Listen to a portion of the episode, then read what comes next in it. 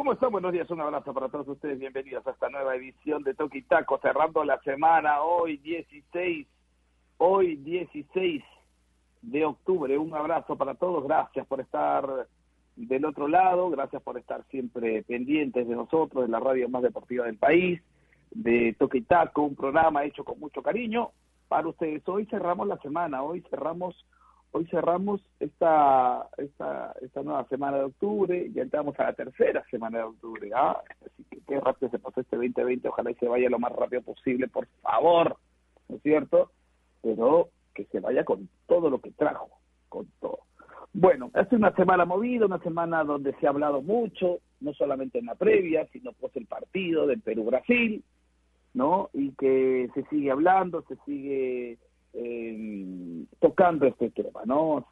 hemos hablado, no sé si es a la saciedad, pero hemos hablado largo y tendido de lo que de lo que puede suceder a partir de ahora, porque creemos y coincidimos que Perú ya no es un equipito o ya no es un equipo al que lo van a ver así sobre encima del hombro, sino lo van a ver y lo van a tratar por todas las por todos los frentes, no solamente el deportivo, sino el, el frente dirigencial, van a a tratar de atacar. Porque es así, y siempre ha sido así en el fútbol, siempre ha sido así. El peso, por eso se habla del peso dirigencial, y por eso se habla de ese factor que a veces influye, ese factor que, que, de manera, no sé si invisible, pero, eh, pero poco, que, se demuestra poco, ¿no es cierto? Eh, ese factor a veces influye y mucho influye en, hechos como, como, como lo que pasó, lo sucedió, o lo que sucedió supuestamente frente a, a Brasil, que nos ponen a un referee, a un árbitro que no está a la altura, que tiene antecedentes y todo eso. Todos esos detalles pesan. Y para eso, para eso eh, eh, eh, este, cabe esa frase, esa palabra, el peso dirigencial. ¿No es cierto? Y a partir de ahora a Perú me da la sensación, como ya no lo ven por encima del hombro, lo ven porque se ganó su derecho de ser uno de los equipos que pelea frente a frente, cara a cara contra cualquier rival, a Perú lo van a tratar de atacar también por esa, por ese, por esa parte, por la parte dirigencial, por, por las decisiones que se empiecen a tomar. Entonces, hemos hablado de ello. Yo sigo pensando de que que ese puede ser un punto flaco, ¿cierto?, de nosotros, y lo hemos hablado acá y lo hemos conversado. Y se habló mucho de ese tema, y se habló mucho y se sigue hablando y se seguirá hablando, porque aquí a la vuelta de la esquina tenemos la segunda fecha doble. Aquí en un par de semanas tenemos la segunda fecha doble. Y ya estaremos pensando y ya estaremos analizando lo que va a significar Perú frente a Chile y frente a Argentina. Seguro, seguro que sí, como lo hemos venido haciendo. Pero también se dio ayer una, un hecho en el fútbol local, ¿no en la Liga 1 Movistar, que también es para el análisis y para comentar y para dialogar. Y por eso hoy nos va a visitar, hoy estamos con, con Javi Sainz, que en, algún, en, en, cuestión de, segundos vamos a conversar con él y vamos a preguntarle qué pasó. Porque se dieron muchas cosas, muchos factores en este partido, entre Cristal y Universitario de Deportes. Triunfo del cuadro celeste, cortándole una racha importante al cuadro crema, al ganador de la, de la fase 1 de la Liga 1 Movistar y, ¿por qué no?, uno de los candidatos a llevarse el título nacional a fin de año, a fin de temporada en la Liga 1 Movistar. Vamos a hablar con Javi Saimo, que está con nosotros hoy, pero antes de todo voy a dar la bienvenida, ¿no es cierto?, porque siempre es un gusto, porque siempre tiene cosas importantes que decirnos todos los días. Bruno Rosina. ¿Cómo está Bruno? Buenos días. Buenos días, Martín. Buenos días a todos los amigos que nos escuchan, gracias por estar con nosotros un día más. Un abrazo para todo el, equipo de la radio y el programa, por supuesto. Eh, sí, ayer un partido interesante, ¿no? con muchas cosas para el análisis, como bien dijiste, Javi estuvo ahí en la cancha, así que además, además una, una perspectiva, una, una vista eh, particular de, de, todo lo que pasó ayer.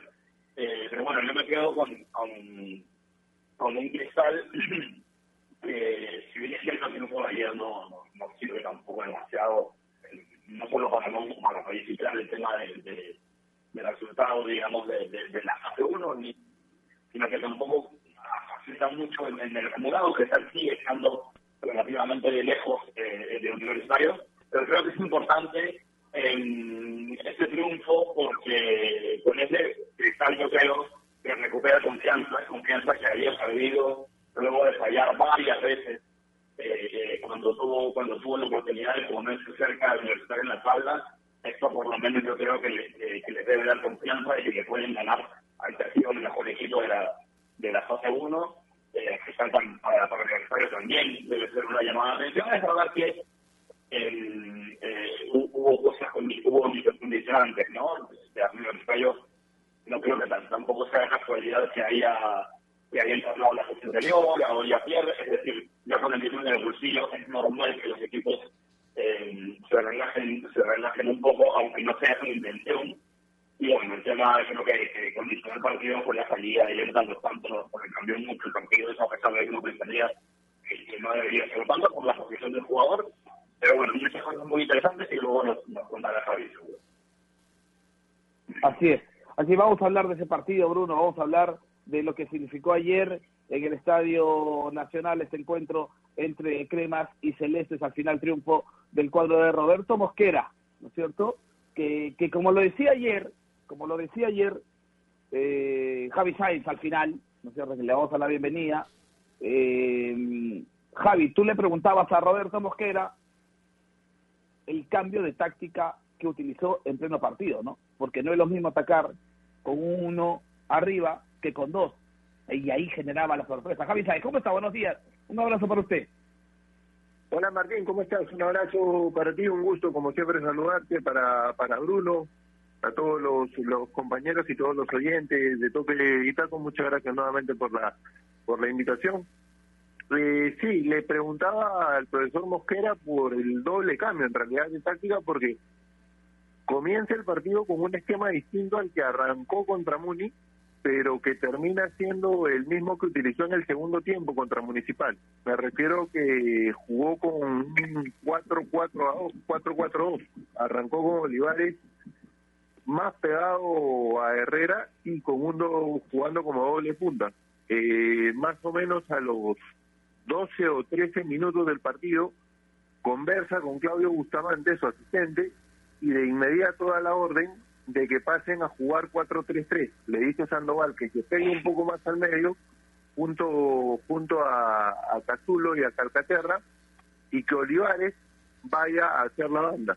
Entonces le consultaba justamente por ese cambio de táctica que plantea en pleno partido, a pesar de haber decidido jugar de arranque con un doble punto. Lo que él me explica es que quería sorprender a Universitario jugando de arranque con dos delanteros, que es algo que no se suele hacer ya actualmente, eh, y al no darle el resultado que él esperaba, que era marcar un gol de manera rápida y no estar generando muchas opciones de gol y universitario estando, digamos, complicándolo por los costados, decide que Christopher Olivares vaya a hacer un trabajo por el costado, ayude por ese lado a Cabello, que jugó me parece un gran partido, eh, y pasar a jugar nuevamente 4-3-3.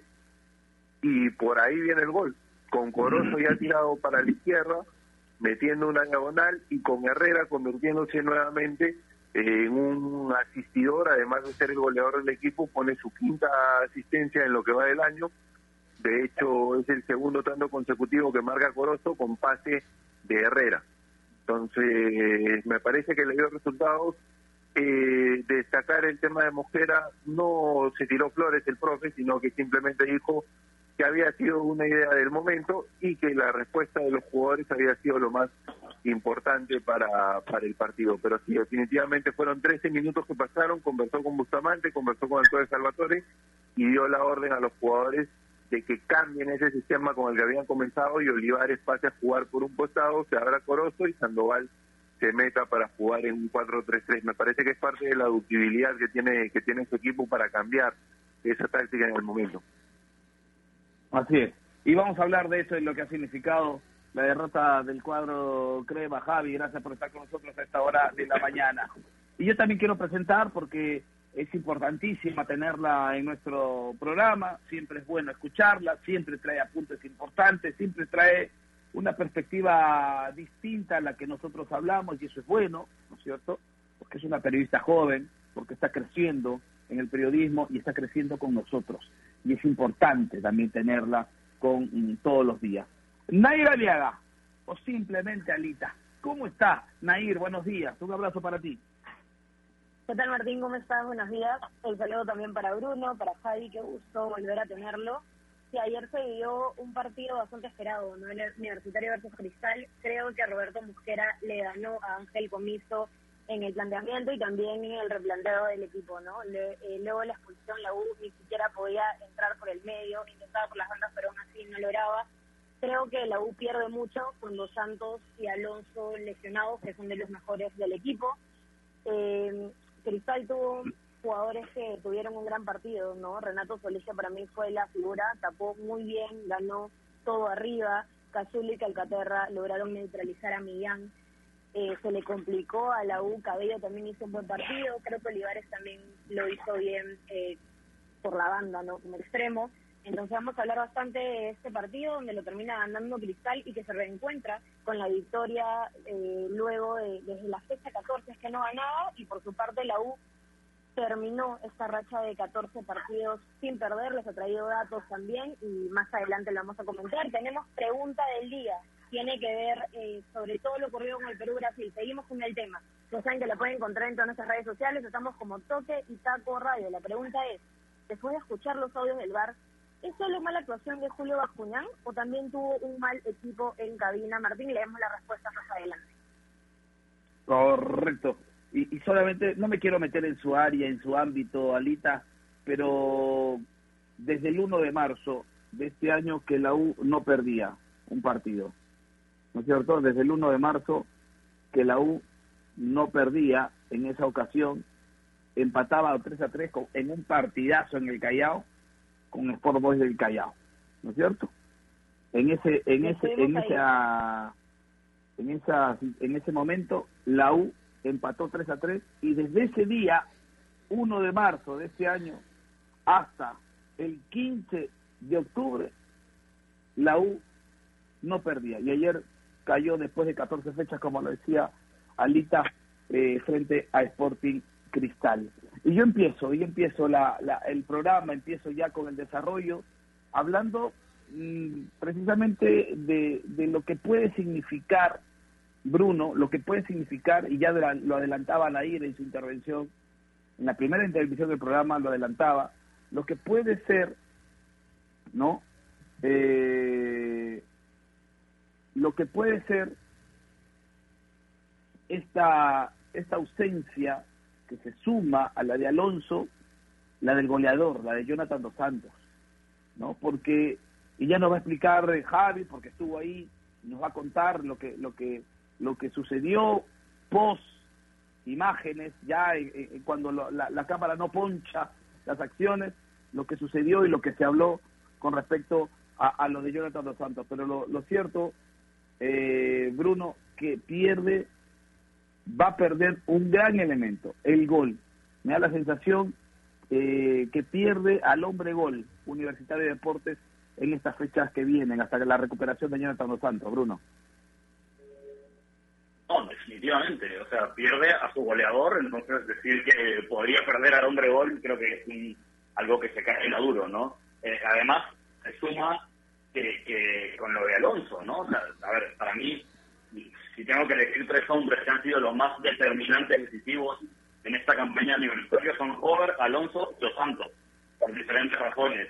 Y de pronto la U va a afrontar probablemente, como, no sabemos todavía el alcance de exacto de, la elección de dos años, y bueno, la de Alonso más o menos que se sabe, pero la U va a arrancar la fase 2 con dos bajas de estos tres jugadores. Eso no no no es para nada no, no es para nada algo algo que se que, se deba menospreciar, ¿no? Em, es cierto que, que Universitario tiene un Zúcar que podría jugar en vez de dos años, que, que tiene por ahí centrales que podrían reemplazar a, Alonso de, de, manera eficiente, pero han sido muy importantes ambos en sus dos jugadores más relevantes en las áreas, ¿no? Tanto en la área como en defensa, y eso es un problema para universitario, ¿no? Por suerte, por suerte para universitario, no solamente que creo yo que tiene un equipo que, a nivel de funcionamiento va más allá de rendimientos individuales, sino que además ha sacado una ventaja eh, considerable a, los equipos que le siguen atrás. Pero es muy importante. cualquier, cualquier otro equipo con un escenario similar estaría muy, muy preocupado. Sí, y estamos a la espera del parte médico, ¿no? Porque la U no, no, no ha manifestado todavía, siempre hace el parte médico de sus jugadores que están eh, lesionados y todavía no hay el parte médico, no hay la, la digamos, la comunicación oficial de parte del cuadro crema, eh, Javier, con respecto a lo que tiene o a lo que tendría eh, Jonathan Dos Santos, el goleador crema, ¿no? Sí, todavía no hay algo oficial todo apunta por cómo se dio, digamos, la lesión y por la forma en que salió del campo a que tiene un desgarro en la parte posterior del muslo izquierdo, o en el músculo posterior del muslo izquierdo, eh, también llamado posterior simplemente. Dependiendo de la gravedad que tenga el desgarro, que al parecer es eh, lo que lo que le ha ocurrido, al momento que va a buscar una pelota, al momento que va a saltar por un balón, eh, sería determinar el tiempo que, que no estaría disponible para el profesor Comiso. Pero es cierto lo que dice Bruno, estoy totalmente de acuerdo. Si tenemos que sacar un jugador por línea, creo yo que Alonso, Hover y Dos Santos son tres piezas claves dentro de la columna vertebral de la U. Eh, Alonso no va a poder estar aproximadamente seis o siete semanas más por el tema de la fractura de clavícula, ahora pasa lo de Dos Santos, eh, y se habla de un interés de la U de Chile por joven. Yo creo que no no va no va a querer el comando técnico por ahora que se, se libere a un jugador por más que pueda convenirle a Universitario de Deportes económicamente la, la venta del pase del jugador, justamente por lo que significa en este momento tener, tener a Jover en, en Universitario de Deportes es claro lo que marca Martín, es perder al hombre gol. Tiene once tantos Dos Santos, le sigue justamente Alejandro Poder con nueve y después el que más goles ha marcado en la U, aparte de los dos, es Donald Millán, que ha hecho tres. Entonces definitivamente es un jugador que ha marcado la diferencia y hay que esperar a ver el parte médico y qué tan grave es el desarrollo. Yo te digo, ayer salió en camilla en el primer tiempo tras la lesión y en el segundo vuelve para ver el partido, pero tenía muchísima dificultad, no podía pisar, sube a la tribuna para ver el partido con ayuda del, terapeuta, entonces las muestras que dio y los síntomas que tenía son de, un desgarro bastante bastante bastante fuerte. Vamos a esperar el, el parte médico oficial, como bien lo marca Estudio Universitario de Deportes, que te doy un dato además del limpito que perdió que son 13 partidos que tenía sin hacerlo. No había ocurrido con Comiso al mando del equipo que se jueguen dos partidos consecutivos y el equipo no gane. Es decir, Comiso no había pasado dos encuentros sin ganar. Ahora le ocurrió. Empató con mi Nacional y perdió, perdió con Cristal y se sintió. Millán me dice al final del partido hay que pasar el duelo. Entonces, imagínate el deseo que tenían los jugadores de no perder ningún partido, de ganar absolutamente todo, eh, que sienten como un duelo, una, una, una derrota. Había mucha molestia en el lado de la U, a pesar de ya haber ganado la fase 1 y definitivamente le debe, le debe doler. Desde febrero no perdían un partido. Imagínate cuántos meses pasaron. 22 de febrero fue que perdieron con Vallejo en el Monumental y estamos en octubre ahora. Ahora, sí, y yo le pregunto a Nair, ante la ausencia de Dos Santos, ¿no es cierto? Y lo describía muy bien eh, Javi con respecto a cómo se están repartiendo los goles en la U. La tranquilidad pasa por el hecho de que hay jugadores para suplirlo, ¿no? Hay jugadores, y lo hemos dicho durante toda esta semana, que una de las características positivas que tiene Universitario de Deportes es que ante la ausencia de alguien que habitualmente es titular, el que viene por detrás está a la altura. Seguro, no se va a poder suplir, ¿no es cierto?, los tantos, los once que tiene Jonathan Dos Santos, pero por lo menos no se va a sentir tanto la ausencia de un jugador tan importante como, como el uruguayo. A ver, el reemplazante natural de Dos Santos eh, sería Zúcar. No creo si, si podríamos hablar del 100% de confianza con Alex Zucker porque, bueno, por lo que se vio ayer, creo que el equipo pierde en ofensiva cuando sale Jonathan Dos Santos, pero sin embargo tiene más piezas que sí le pueden sumar. El caso de Hover, que es el jugador más influyente del equipo, el caso de Quintero, y de jugadores también por las bandas que se unen al ataque. Entonces creo que la U tiene eso, que no simplemente es el 9 el que anota los goles, sino también los extremos, incluso los laterales, Santillán, que también anota buenos goles fuera del área. Entonces creo que la U es un equipo bastante completo y que seguramente sí le va a costar un porcentaje no tener a Dos Santos en algunas fechas, porque bueno, hoy recién se va a dar a conocer cuánto tiempo va a ser la recuperación para el desgarro, pero sí tiene otros jugadores en otros puestos que definitivamente pueden sumar y que pueden aportar algo al margen. Y hay, una, y hay una pregunta que se hace la gente, ¿no es cierto? Y, que le he leído y le he visto en redes sociales, Bruno, y, la traslado aquí, ¿no? La traslado, la traslado aquí. ¿Fue, ¿Fue superior Cristal o la U no mostró lo que habitualmente... ¿Cómo se puede explicar lo que sucedió en el Nacional con el triunfo del equipo de Mosquera? Eh, para mí fue, un partido muy muy del estilo del fútbol moderno, ¿no? Eh, me refiero a que son partidos que no son eh, homogéneos en el, eh, a lo largo de todo el partido. Eh, como, como contaba Javi, Mosquera dijo ¿no? que, que, que quiso sorprender prácticamente, pero en ese, en ese tiempo, de hecho, la U dominó, la U no se dejó sorprender y superó a Cristal en el inicio del partido.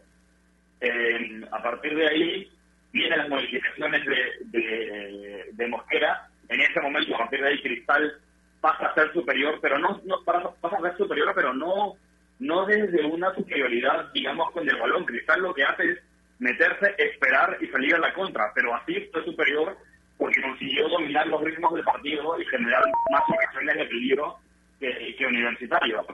Eh, entonces, a esa le suma además la salida de, de, los, de los Santos, eh, Cristal se adueñó, sí fue superior, yo creo, durante el trámite del partido, una buena parte del partido, pero al final, cuando Universitario aprende más, vuelve a tomar el control eh, de, la rienda como tenía que ser, evidentemente, querían empatarlo. Universitario, así que es un que tuvo más o menos dos o tres tiempos distintos, pero yo creo que si se suma eh, esos tiempos, la mayoría parte del tiempo fue superior Cristal, ¿no? Sí, sí, yo, yo, yo siento que, que ayer Cristal fue en gran parte, Javi, superior a, Universitario de Deportes, tanto así de que el marcador da la sensación que no debió haber terminado 1 a 0, porque hay una acción increíble por el sector izquierdo de Corozo que gana esa banda, llega hasta el área, se mete al área, se driblea uno, se driblea dos y ante la salida de Carvalho la cede atrás y, y venía Christopher Olivares solo con el arco a disposición simplemente para colocarla, me da la sensación que se llena de pelota y la manda por arriba. Esa acción clarita era un gol cantado para y las asociaciones en ataque de Herrera, ¿no es cierto?, con Cabello, que se sumaba al ataque, que está jugando sensacional, que se le dio la posibilidad, que esperó, que fue paciente Cabello para esperar su oportunidad y hoy no la está desaprovechando. Él es jugador de Cantolao y esas asociaciones en ataque, con Corozo, con Casullo, ¿no? Esa supremacía por momentos del, del partido eh, eh, a mí me hace incluso hasta quedó corto, Javi. A mí, a mí me pareció un partido bastante peleado, bastante luchado, muy parejo, sobre todo en el primer tiempo. Eh, creo que Universitario intentó con todo lo que lo que tuvo y con todo de todas las formas posibles empatarlo. Cristal tuvo justamente en esa de Olivares la opción de alargar o de estirar la ventaja. Creo que hubiera sido un premio merecido para, para Christopher porque jugó, me parece, uno de sus mejores partidos en Cristal desde que alinea en, en primera, haciendo un trabajo que no le veíamos mucho en la profesional, a pesar de que es algo que él sí solía hacer en menores. Él en menores no jugaba tanto de nueve, jugaba más abierto por una banda como lo hizo como lo hizo ayer eh, y termina fallando ese gol de una de una manera increíble tras una acción tremenda de Corozo que le gana en velocidad a Urruti que hay que marcarlo tiene más mérito Corozo porque Urruti acababa de entrar entonces estaba con las piernas frescas y a pesar de eso Corozo le termina ganando en velocidad pero a mí me pareció un partido muy parejo creo que la U trató, trató de empatarlo hasta el final, sobre todo cuando Cristal se queda con 10, inclina un poco más la cancha. Hay que tener también presente que Cristal iba a hacer dos cambios antes de la expulsión eh, y justo cuando Reboreo y, y Christopher González están listos para entrar, expulsan a Calcaterra, aguantan un poco las variantes, conversan nuevamente Bustamante, Jorge Soto, Roberto Mosquera, deciden mantener los cambios, eh, que salgan Cazulo y Olivares igual, y termina Universitario metiéndolo en un arco a cristal. De hecho, tuvo cinco tiros libres en un minuto y medio en el final del partido. Entonces creo yo que se termina emparejando el partido, que si bien es cierto Cristal pudo alargar la, ventaja en, en, algunas jugadas puntuales como la de Olivares, también tuvo la U situaciones claras para empatarlo, de hecho lo mencionaban ahí al comienzo del programa, uno de los puntos más destacados de Cristal, que tuvo varios, fue el arquero Solís, y eso marca creo la pauta de que tuvo tuvo que exigirse y tuvo una una participación importante porque la U porque la U lo puso lo puso a prueba más de una ocasión. De hecho en un momento la U termina jugando casi con cuatro con cuatro delanteros con Fover con Urruti con Quintero y con Zúcar. Entonces yo yo sí destacaría eso y destacaría algo más en la U. El tema de la dinámica en las posiciones. No juegan con posiciones fijas en algún momento los laterales, por orden del profesor Comiso, pasan a jugar de doble 5 o de doble 6 y el extremo es el que se abre un poco más en la cancha. Y cuando el extremo se mete, el lateral va de extremo.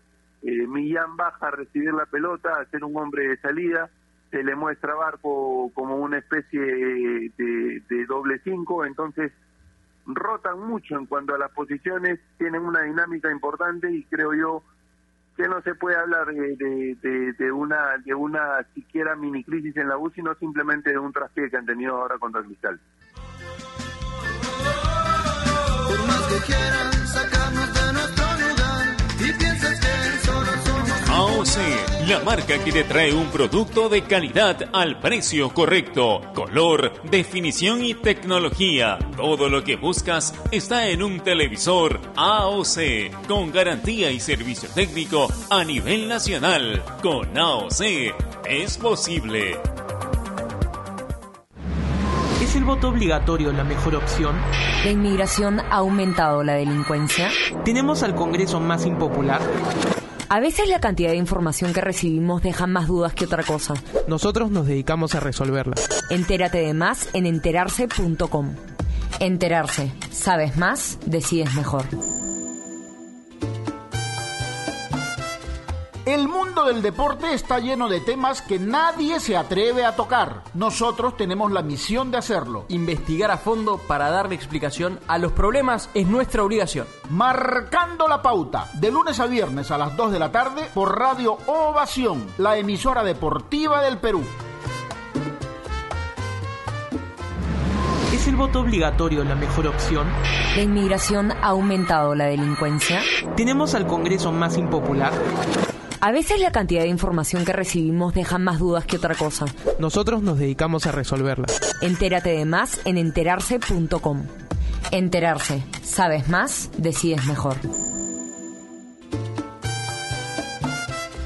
El mundo del deporte está lleno de temas que nadie se atreve a tocar. Nosotros tenemos la misión de hacerlo. Investigar a fondo para darle explicación a los problemas es nuestra obligación. Marcando la pauta, de lunes a viernes a las 2 de la tarde por Radio Ovación, la emisora deportiva del Perú.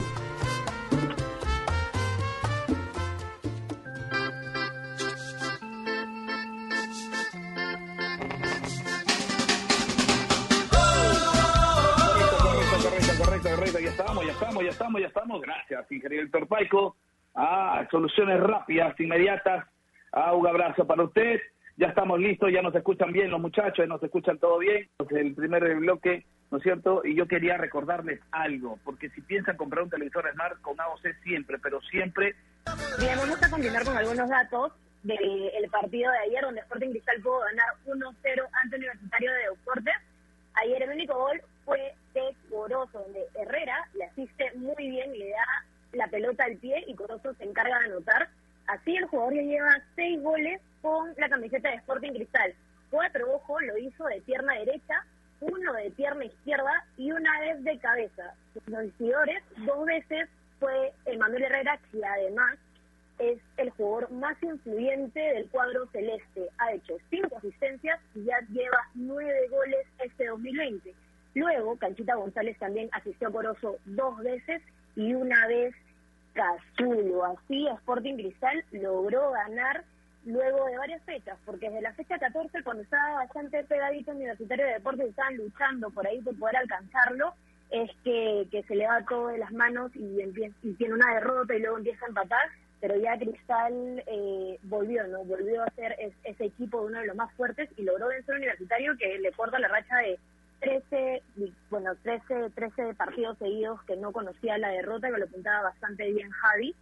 Y así es que, que se termina, que además hoy, porque ustedes saben que todos los partidos están bastante pegaditos, hoy empieza la jornada 19 con el partido ante la Universidad San Martín, ante Cantolao a las 3 de la tarde y ya mañana vamos a tener cuatro partidos más.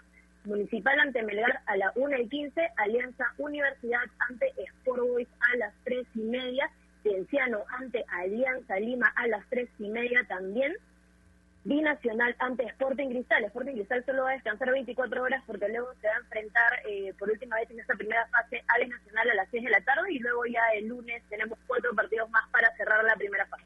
Yacuabamba ante Vallejo a las 11 de la mañana, Ayacucho ante Carlos Stein a las 11 de la mañana también, la U ante Cusco FC a las 2 de la tarde, que la U está buscando sumar para poder estar tranquilo en acumulado, ya pensando eh, en lo que puede lograr a final de año, y Atlético Grau ante Cajamarca a las 3 y media, y como último partido de esta, de esta última jornada, Manucci ante Sport Huancayo. Vamos a ver si, si Martín ya arregló su línea porque están ahí coordinando algunas cosas. Javi, ¿qué sabes sobre Jesús Barco? Porque ayer Comiso comenta sobre la lesión de Dos Santos, pero también anuncia que Barco sale lesionado. ¿Tienes más información sobre esto? Sí, a mí, a mí la verdad me, me sorprendió porque, te estoy sincero, al momento al momento que se realiza la, la variante, eh, no nos habíamos percatado que, que el cambio era por una, por una lesión. De hecho, él es reemplazado por Urruti aproximadamente a los 15 o 17 del segundo tiempo. Primero iba a entrar Barreto, iba a ser un hombre por hombre, y él no había pedido la variante. Eh, llaman a Barreto, Barreto se cambia, luego el profesor Comiso conversa con Pumpido y le pide a Barreto que aguante un poco el cambio, que siga calentando, continúa conversando con su asistente y llaman a Urruti. Y termina metiendo ese cambio, que incluso plantea un cambio táctico. Entonces eso nos hace pensar que el cambio iba por ese lado, el cambio iba buscando un poco más el partido en la zona en la zona ofensiva por las características de Urruti. Barco no sale con problemas, digamos, para, para caminar, pero sí se sienta a un costado de Dos Santos, comienza a caminar con él, a conversar con él. Entonces, lo que tenemos entendido es que podría tener una pequeña distensión. No, no comparable definitivamente lo, lo, lo que ha tenido Jesús con, con lo que puede tener Jonathan Dos Santos, que, que sí por cómo salió y por cómo se dio la jugada, podría ser un desgarro bastante fuerte, pero sí una lesión menor, como lo marcó Ángel el Comiso en la, en la conferencia de prensa.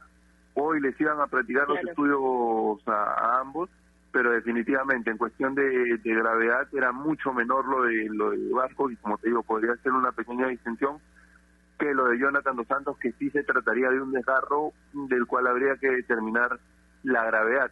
Eh, ayer les, les comento, hubo un, pequeño problema. Al final del, del partido, no le gustó, ya que hablábamos del profe Ángel Comiso, la forma en que, en que celebró algún integrante del, del comando técnico, más que el comando técnico del equipo médico de Cristal, eh, fue con Fernando Aguilar y con el fisioterapeuta de, de, de, Cristal, un pequeño intercambio de palabras al final del partido, pero lo resolvieron bastante bien. Eh, y de hecho el profe Comiso evitó comentarlo en la conferencia de prensa, me parece una, de una forma bastante, bastante elegante, bastante caballerosa, y terminó todo bastante bien como tiene que ser en el deporte. Claro, Javi. Para recordarle a todas las personas, a todos los hinchas de la U y Cristal, eh, Sporting Cristal se enfrenta ante Binacional mañana ya por la última fecha de la primera fase del torneo peruano y por su parte Universitario juega el lunes a las 2 de la tarde ante Cusco FC. En el saludo yo les contaba cuál es la pregunta del día, Bruno Javi, que tiene que ver con el partido de Perú-Brasil, ¿no? Y con toda esta polémica sobre Bascuñán, los audios del VAR y todo con lo que con respecto a esto. La pregunta es, eh, después de escuchar los audios del VAR, ¿es solo mala actuación de Julio Bascuñán o también tuvo un mal equipo en cabina? ¿Tú qué opinas, Bruno, sobre esto? Eh, eh, ¿cuál, perdona, ¿cuál, cuál, cuál era la pregunta? Si la actuación de Bascuñán fue mala, no, no, no copié bien. No, no, a ver, a ver, te la repito. La pregunta es si solo fue una mala actuación de Bascuñán o también fue en conjunto con el equipo en cabina. Eh, bueno, esto lo, comentamos ampliamente ayer, ¿no? Para mí, para mí más allá de, la actuación de, de Bascuñán, que, no fue acertada, eh, creo que lo que demostraron los audios fue un manejo poco riguroso de, del VAR, ¿no? Así que yo creo que fueron ambas cosas. En algunas jugadas, de hecho, eh, como en el, en el, en el penal, en el tercer gol de Brasil, eh, es responsabilidad absoluta del VAR, ¿no? O sea, eh, Bascuñán pisa penal porque él habrá visto penal, pero el VAR, si es que hubiese visto otra cosa, lo habría llamado a corregir y no lo hace. Entonces, evidentemente ahí Bascuñán, más allá de que se puede haber equivocado, el VAR no, no le dio ninguna corrección, ningún apoyo. Así que eh, claramente no, no, no ha habido una... Para mí la, la palabra es rigurosa, ¿no? No han sido meticulosos o rigurosos con todas las jugadas como deberían serlo, teniendo una herramienta tan potente a su disposición como lo es el VAR. ¿no? Claro, claro. Y sobre esto, ayer la Federación Peruana de Fútbol, eh, Agustín Lozano y todo su comando técnico, eh, y bueno, y el comando técnico del equipo encabezado por Ricardo Dareca, y también estuvo Juan Pablo Solitas, tuvieron una reunión en las instalaciones de la Videna para poder analizar si van a enviar una carta formal, formal en Comebol. Eh, luego de esta reunión se encargó a, al equipo de asesores de evaluación de acciones pertinentes a seguir eh, viendo este caso y todo ello, toda la decisión que tomen finalmente va a ser comunicado a través de las redes sociales. Nosotros comentamos eh, sobre este tema, es cierto, ayer Bruno, es más, él, él nos comentaba que no le tiene mucha fe a lo que pueda hacer la federación eh, con respecto a los reclamos por el árbitro de Bascuñán. Javi, Nair. ¿tú qué opinas? ¿Tú crees que la federación se va a poner los pantalones? Ojalá, Creo ojalá que que, Martín, sí. creo que ojalá Martín. que sí, ya, ya va siendo momento de que, a pesar de que se diga este cantoncio de que no tenemos peso dirigencial, se nos haga respetar. Digo se nos haga porque considero que somos todos los que trabajamos en el producto fútbol y los hinchas también que lo sufrieron tanto y que estuvieron llenos de impotencia ese y de frustración, parte de. Creo que ya es hora de que se nos haga respetar. Ese tema del peso dirigencial tiene mucho que ver quizás con lo que un equipo genera en lo deportivo. Bueno, este equipo ya comenzó a generar en lo deportivo. La selección ya comenzó a, generar eh, a generar cosas positivas en lo deportivo como una clasificación al mundial, como un subcampeonato en la Copa América pasada. Entonces yo creo que si bien es cierto antes la justificación era no tenemos peso dirigencial porque en lo deportivo no respondemos, ahora ese ya no es un pretexto, esa ya no es una excusa, hoy la selección en lo deportivo responde y es hora de que quienes tienen que ver el tema dirigencial comiencen a hacer respetar a la selección y que esto no vuelva a pasar, porque yo respondiendo a la pregunta del, de las redes sociales, si es que la actuación después de escuchar los audios fue mala, no solo de Bascuñán, sino de todo su equipo, tengo que decir que estoy totalmente de acuerdo. Sí, este, la respuesta sería un sí contundente. No entiendo, viendo los videos del bar y viendo la conversación, hacia dónde están mirando los encargados del video arbitraje, que no pueden observar que no hay una falta de Zambrano y que por el contrario, si hay un contacto y si hay una falta, es para afuera. Entonces, hasta ahora no entiendo ¿A dónde están mirando al momento que conversan? Que no son capaces de avisarle a Bascuñán que está cobrando algo que no existe. Mm, Simplemente dicen tranquilo, tranquilo, sigue, contacto del jugador peruano. Entonces, no sé, tengo la sensación cuando veo eso, una de mayor impotencia obviamente y otra de que, no sé, están, están mirando hacia otro, hacia otro monitor. No entiendo para qué tantas tantas cámaras en un sistema como el VAR que se supone iba a apoyar a la justicia en el fútbol, si va a pasar eso. Entonces, me parece que con los resultados deportivos que respaldan, ya va siendo hora que el tema el tema dirigencial haga algo también para que se respete y para que no vuelva a pasar esto ni afuera ni muchísimo menos jugando como locales. Y un detalle, que ya lo deben haber conversado ustedes, de hecho lo, los escuché en, estos días, eh, más allá de todo el tema de- de cultura geopolítica y de esos eh, esa, esas riñas entre países que me parecen están de más y no no no hay que tocar esos temas porque estamos ya en una época que, que tienen que quedar atrás pasado tanto tiempo pero creo yo que si Perú va a jugar contra Chile la próxima fecha programar un árbitro de esa nacionalidad en la fecha anterior eh, no me parece lo más adecuado por parte de Conmebol y es algo que se debió prever eh, por parte de la Sí, pero- Federación pero, también. Pero, pero Javi, Javi, pero eso eso lo tiene que analizar eh, los los que trabajan alrededor mm, eh, en la Federación. Nosotros quizás no tenemos por qué darnos cuenta, no tenemos no tenemos el deber de darnos cuenta, ¿no es cierto? Claro. Eso se maneja en la interna. No, me refiero, me refiero a la, a la federación. Nosotros, Claro. nosotros quizás, nosotros quizás podemos, podemos saber quién es el árbitro de un partido, pero estamos más pendientes del análisis del, del encuentro en sí. Pero quienes están en la federación, quienes ven el día a día de Perú, tienen que estar pendientes de, de, de quién va a dirigir un partido y de con quién obviamente toca el siguiente partido. Eh, y me parece que no es lo más adecuado. Eh, acá en el torneo, por poner un ejemplo, en el torneo local, un mismo árbitro no puede dirigir a un equipo ni aparecer en una cuarteta, eh, un, asistente o un cuarto siquiera, a un mismo equipo dos partidos seguidos, porque puede generar cualquier tipo de suspicacia. Bueno, en las eliminatorias o en torneos internacionales, un árbitro de un país obviamente no puede dirigir ni a un club ni, a- ni al país del cual o al país de su origen tampoco me parece que sea lo más adecuado que dirija al equipo al que va a enfrentar su selección la siguiente jornada. Genera, genera, genera, puede generar suspicacia. Eh, como te digo, eso muy al margen de, de que sea, de que sea Chile eh, o Perú y todas esas riñas que a mí me parecen a estas alturas de la vida ya hasta hasta ridículas de tomarlas y tocarlas. Pero pero sí se debió tener en cuenta eso antes, no por parte de nosotros, digo, por parte de, de quienes de quienes manejan a la selección. Y ahora sí Hoy- creo hoy- que hacer un reclamo formal y público, además, como se está haciendo, es lo más adecuado. Es hora de hacer respetar a la selección. Hoy, hoy Perú es una selección que hace ruido. Hoy Perú es una selección que incomoda. Hoy es una Perú es una selección que entra a la órbita para poder, después de lo demostrado contra Brasil, mientras el, el partido fue normal, ¿no es cierto? Mientras todo fue en cauce normal, Bruno, Perú es una selección que va a estar, eh, va- van- lo van a mirar con atención. Y lo decíamos, ¿no? Y lo decíamos y no nos vamos a cansar de decirlo porque alguna acción deben tomar. Ya se habla de que van a presentar una queja contra Bacuñán y todo ello. Ojalá, ojalá y sea, sea concreta. Y ojalá y tenga el peso que se merece esa queja. Y ojalá nos hagan caso. Ojalá que se haga respetar la decisión de Perú de que no nos arbitre más ese señor.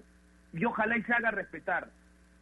Porque ya Perú hoy, por lo hecho en la cancha, está ganando respeto y seguro las demás elecciones, las demás elecciones que juegan hace rato con todo lo que tienen, tanto deportivo como dirigencial, van a querer también jugar su partidito en otras instancias. Y esos detalles, Bruno, son importantes y los que marcan la diferencia. No determinan nada, pero pueden marcar una, una, una, una van a marcar una diferencia, Bruno.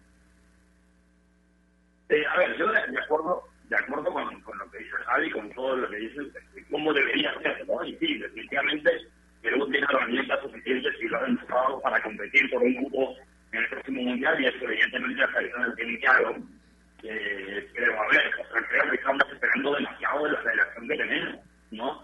Cuando, cuando en los días previos al partido, cuando se anuncia, eh, digamos, ¿no? El árbitros, que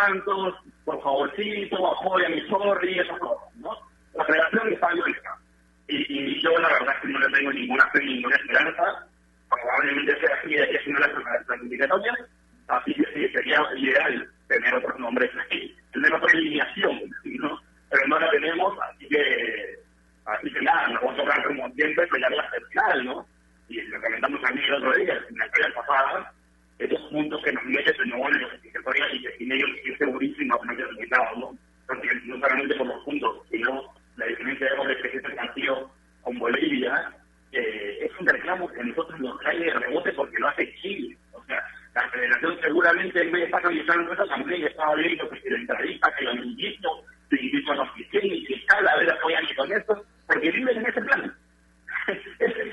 Para eso sale la federación, señores. Así que, nada, muchas peleas dicen,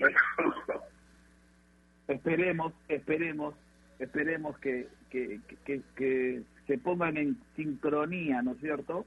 En sintonía con todo lo que está sucediendo en los deportes deportivos, porque estamos haciendo bien las cosas, me da la sensación, tenemos equipo para pelear, y lo decíamos antes del inicio de las eliminatorias, la ventaja que tiene esta selección peruana es que el grupo de trabajo, la base del equipo, empieza su segundo proceso eliminatorio o clasificatorio, como quieran decir, y eso es una ventaja. Y eso es una ventaja que se ha visto, no quizás en el partido con Paraguay, porque ya le explicó Ricardo Vareca y le creo al técnico de la selección, le creo. La falta de trabajo, el llegar después de 11 meses, juntarse y tener dos días para, no sé si trabajar a plenitud, pero dos días antes, juntarse todos para poder planificar un partido, se ve reflejado en la cancha y se vio frente a Paraguay. Y después los días que ganó, ¿ah? sumado con lo que sucedió en Paraguay, los días que ganó para enfrentar a Brasil, se vio reflejado en el partido. Y por eso le creo a Gareca. Y por eso le creo. Que comete errores, sí, comete errores como todos. Que quizás no estamos de acuerdo con, con algún cambio que se dio, sí, de repente. No estamos de acuerdo. Pero el equipo funciona. El equipo funciona. El equipo funciona. Y eso a nosotros, por particularmente a mí, a quien les habla, le da una tranquilidad de que este equipo va a competir, de que este equipo, este equipo va a ser una piedra en el zapato para muchos. Para muchos y va a competir y que quizás tenga una posibilidad. Y esa posibilidad se tiene que ver respaldada con lo que digan y lo que hagan detrás, los dirigentes, los que mandan. Tiene que ir respaldada. Y ahí tiene que demostrarse demostrarse el peso dirigencial. Y ahí tiene que demostrarse que, nuestra, que a nuestra selección le interesa a todos, a todos le interesa. A todos, no solamente a los hinchas, sino también a los dirigentes. Y ahí tienen que apuntar ya ahí tienen que apuntar. Bueno, vamos llegando a la parte final. Hoy ha sido un, programa bastante movido, con cosas ah, que han ocurrido de impronta, ¿no es cierto? Pero estamos sacando adelante. Estamos sacando adelante. Y estamos así. ¿ah? Eh, fin de semana con fútbol, Nair, ¿no es cierto? Sí, Martín, ya llegamos a la parte final, nos vamos. Me voy con esta noticia de hace algunos minutos, ¿no? Porque la Comisión Disciplinaria de la Federación Peruana de Fútbol ha declarado infundado el reclamo de Manucci contra Universitario de Deportes. Recordemos en aquel partido eh, que se jugó el 22 de septiembre, donde empataron 2-2 con goles de Jover y Alonso por parte de los cremas y doblete de Lagos de penal, que a propósito pateó bastante bien con clase y así terminaron empatados. El reclamo ha sido declarado infundado. Me voy, les mando un gran abrazo a Javi, a Bruno, a ti también Martín y a todas las personas que nos ayudan que Tokitaco salga al aire. Espero tengan un gran fin de semana y quédense en casa. Quedó estimado, entonces eso significa, Javi, que los cremas no se tienen que preocupar por nada. No va a haber este puntaje, no va a haber nada y ese resultado queda como tal, ¿no es cierto? Con ese empate y eh, con la resolución hoy queda pues saneada esta, esta situación en la cual estaba también la gente crema, estaban eh, preocupados por lo que iba a resolver la Comisión de Justicia. Ya salió la resolución, desestiman el pedido, no eh, el reclamo de Carlos a Manucci Javi. Gracias, como siempre, un gusto. No, Martín, a ustedes muchas gracias por la invitación. Un abrazo para Nair, para Bruno, para ti. Un gusto, como siempre, compartir y conversar de lo que más nos gusta, que es el deporte, en este caso el fútbol. Justamente sobre Manucci, un dato cortito. Para no perder puntos en esta fase 1, va a tener que sumar 119 minutos en la última fecha en la bolsa de minutos. Habla de que tiene que cumplir eh, la U para no perder los puntos, ya no para no perder el ser el ganador, porque tiene una diferencia amplia y así perdiera los puntos, que no lo va a hacer, le faltan solo 30 a la U eh, en la última jornada. Eh, eh, tiene que cumplir el cuadro de Manucci para no perder los puntos que ha sumado y le faltan, ojo, 119 minutos. Tiene, tiene que llegar a 1320 y la mala noticia para el profe Peirano es que José Gallardo, que es el chico que más ha sumado, vino algo sentido del último microciclo de la selección sub-20, los chicos que fueron convocados con Silvestre, por Silvestri y que sirvieron como sparring también para la selección mayor en la primera parte de la preparación para el partido contra Paraguay. Entonces va a tener que ver si estos chicos llegan al partido contra Sport Huancayo y completarlo con, con Piero Cabel y, probablemente y probablemente con Chávez, que es el otro sub-20 que tiene o categoría 2000. Con ellos tres tratar de llegar a los 119 minutos que les faltan para cumplir con el tema de la bolsa. Muchas gracias por la invitación nuevamente. Un abrazo para los tres, Nair, Bruno Martín, a la producción. Muchísimas gracias. Un placer. Correcto, Javi. Estaremos entonces seguro eh, escuchando la próxima semana. Bruno, antes de irnos y antes que nos diga las cosas importantes que siempre nos dice, eh, ¿qué pasa con Anthony Davis? Eh, ¿Se queda en los Lakers a pesar de que está pidiendo un poquito más de dinero? Sí, lo más probable es que se quede, ¿no? No, no creo que se vaya. En realidad, eh, él, no es, él, él, es agente libre, pero digamos, no es técnicamente agente libre. Es un, los temas este, contractuales de, de libre son bastante complejos en la, en NBA, no como para explicarlo ahora en, unos segundos. Pero la situación en realidad es que pasa porque él no es que quiera desvincularse de los Lakers, sino que quiere terminar su contrato actual para que le firmen un nuevo contrato y, y, así poder acceder a un salario mayor. ¿no? Eso es básicamente es el kit del asunto. Me imagino que ya tendrá un arreglo verbal pues con, con, la franquicia. De hecho, no creo que sea ningún problema porque el agente de, de, Anthony Davis es Rich Paul, que es el agente de LeBron James y de media plantilla de los Lakers. De hecho, se habla de que en realidad esa agencia de, de jugadores de talento del amigo de LeBron James la maneja LeBron James, así que yo creo que todo eso ya tiene que estar más que conversado y finalmente se una jugada así para para sacarle la vuelta un poco a los temas de, de tope salarial y, y contratos, ¿no? Y discúlpeme, solamente la última. Luka Doncic, ¿podría estar en, en la órbita de los Lakers?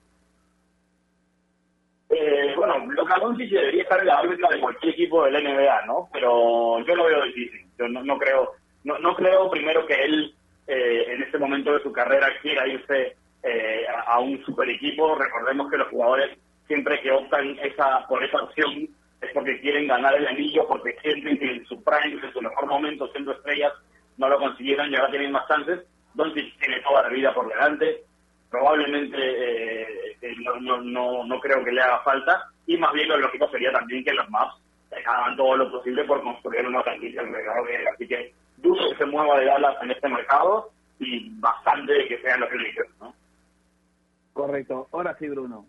La despedida. Usted siempre tiene algo que contarnos a esta hora de la mañana.